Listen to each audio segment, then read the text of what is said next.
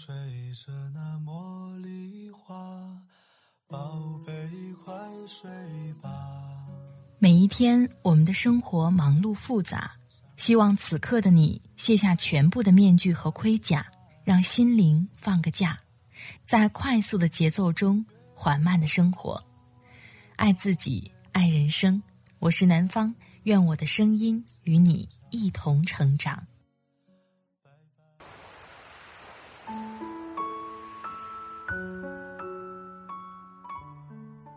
嗨，你好，这里是快节奏慢生活，我是南方。今天你过得好吗？有一个词叫做以貌取人，我们都觉得以貌取人不应该，但是在现实生活里，确实是以貌取人的人很多的。那么就特别需要我们注意外在的形象和呈现出来的素质，但是。真正的有钱人可能不是这样的。今天想跟你分享来自作者飞白的“九八五女博士收到 LV 包的反应”，颠覆了我的认知。有钱人和你想的不一样。如果喜欢南方的节目，别忘了给我投月票哟。你的聆听和投票就是对我最大的支持。好了，开始今天的节目吧。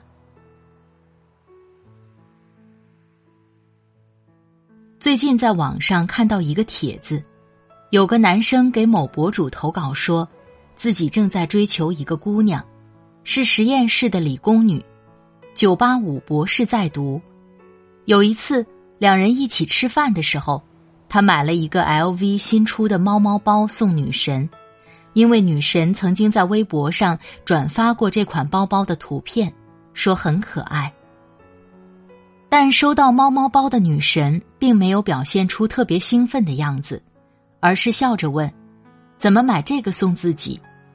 答曰：“你的包都磨边了，正好换一个，别亏待自己。”女神解释：“自己只是懒得换而已，况且现在她的论文试剂都是自己买的。”言外之意大概是：“姐不差钱儿，一个名牌包还是买得起的。”只不过我不看重这些外在的东西，比起买奢侈品，我更愿意花钱买论文试剂。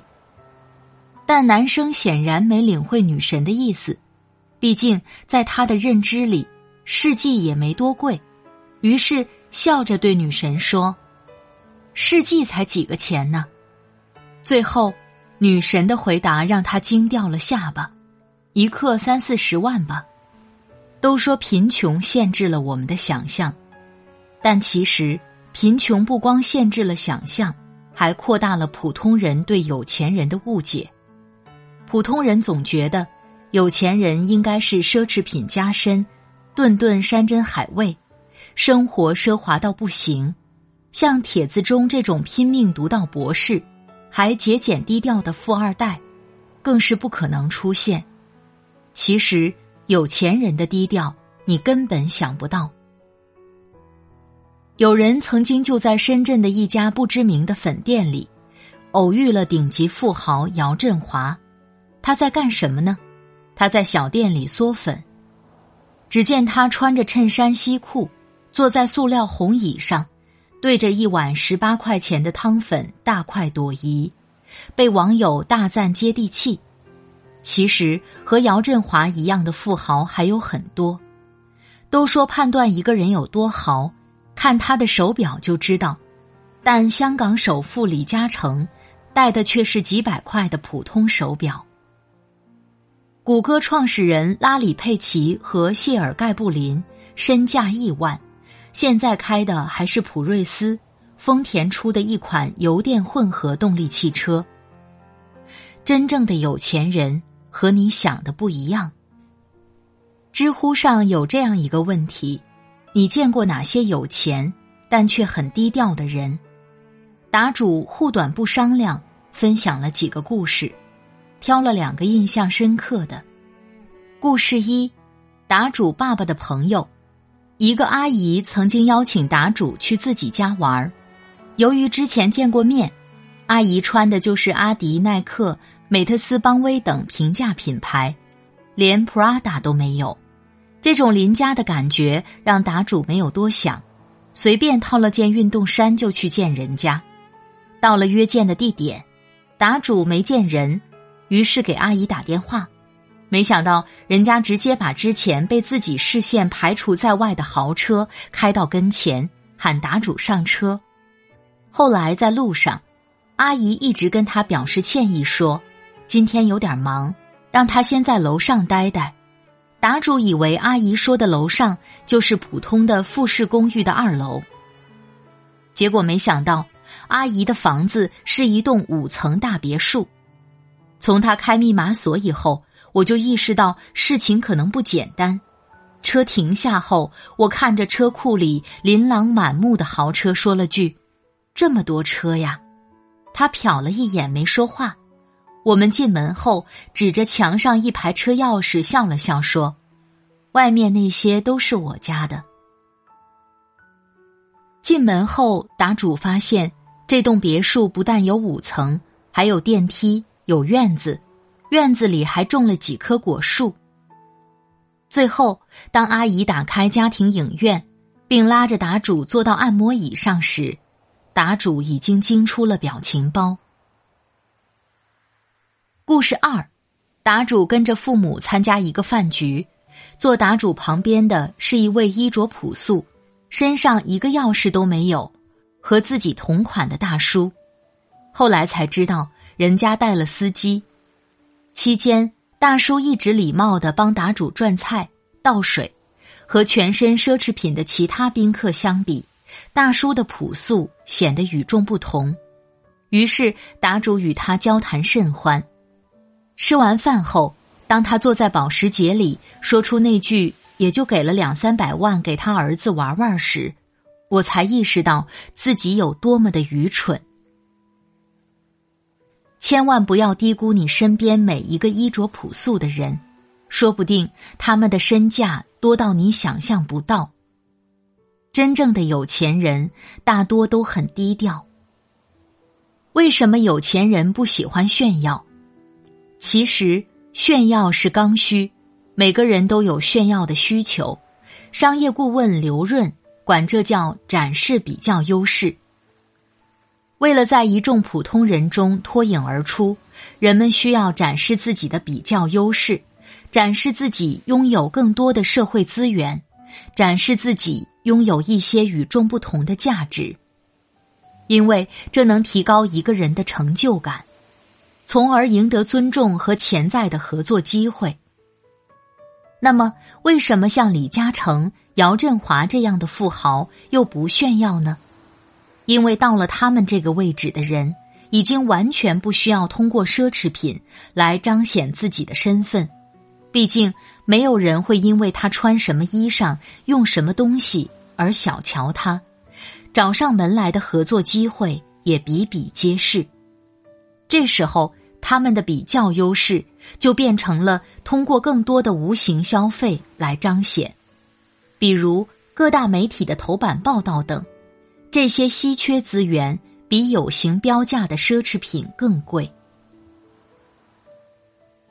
朴素只是富豪的专利。谷歌副总裁以及后来雅虎的 CEO 梅耶尔，当年还是谷歌的普通员工时，每天都打扮得漂漂亮亮，还喜欢穿法国名牌伊夫圣罗兰的衣服。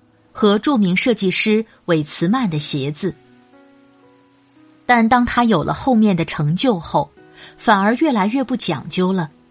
走到街上或者在中餐馆吃饭，都和一般的家庭妇女无异，因为所有人都对他毕恭毕敬，他不必再通过完美的形象来赢得别人的尊重。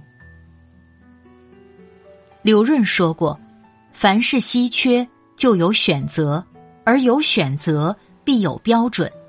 越是占有稀缺的资源，就越容易在炫耀性上获得满足。中间阶层的人们购买象牙手柄的勺子，并非为了改善勺子的功能性，而是为了让使用者在朋友面前更有面子。即使最底层的穷人，也可能为了买首饰项链而忍饥挨饿。这也印证了那句话：越是炫耀什么，说明越是缺什么。普通人炫耀是因为他们缺钱、缺尊重，而一旦他们拥有了这些，就不再炫耀了。所以说，富人不显摆，只是因为他们不缺。你以为有钱人都是花天酒地吗？要不要就霸道总裁走路带风？但其实他们的生活和普通人无异。要说区别，大概就是房子大一点儿，保姆多一点儿。在孩子身上更舍得花钱一点儿，那打扮精致、喜欢攀比铺张的富人有吗？也有，但只是少数。大多数有头脑的富人不会把钱和精力放在吃穿玩这些即时性的娱乐上浪费时间，他们更愿意花钱投资自己的脑袋，比如提升见识、结交优秀的人。所以呀。那些妄想通过假扮名媛来吸引富人注意，以达到嫁入豪门人生目标的姑娘们，大概率吸引来的也是同样通过拼单打造的假富豪。因为大多真富豪不会仅仅只因为你的外貌而跟你结婚，他们更在意的是你有没有足够的智慧，吸引我走近你。杨澜曾经采访过比尔·盖茨，问他：“你一生中最聪明的决定是创建微软还是大举慈善？”他回答：“都不是，是找到合适的人结婚。”盖茨结婚的时候，人们都以为他会娶一个超级美人，但不曾想，梅琳达外表极其普通，甚至谈不上美艳。但是。梅琳达的智慧却令巴菲特都赞不绝口。比尔的确需要梅琳达，显然比尔是聪明的，但是从统观全局来，梅琳达更聪明。虽然现在两人已离婚，但之前的婚姻也维持了二十七年，并且到目前为止，比尔盖茨都未再婚，因为没有合适的人选。所以，那些想成为人上人的假名媛们，与其投资外貌，不如投资自己的大脑。好了，亲爱的朋友，感谢你的收听。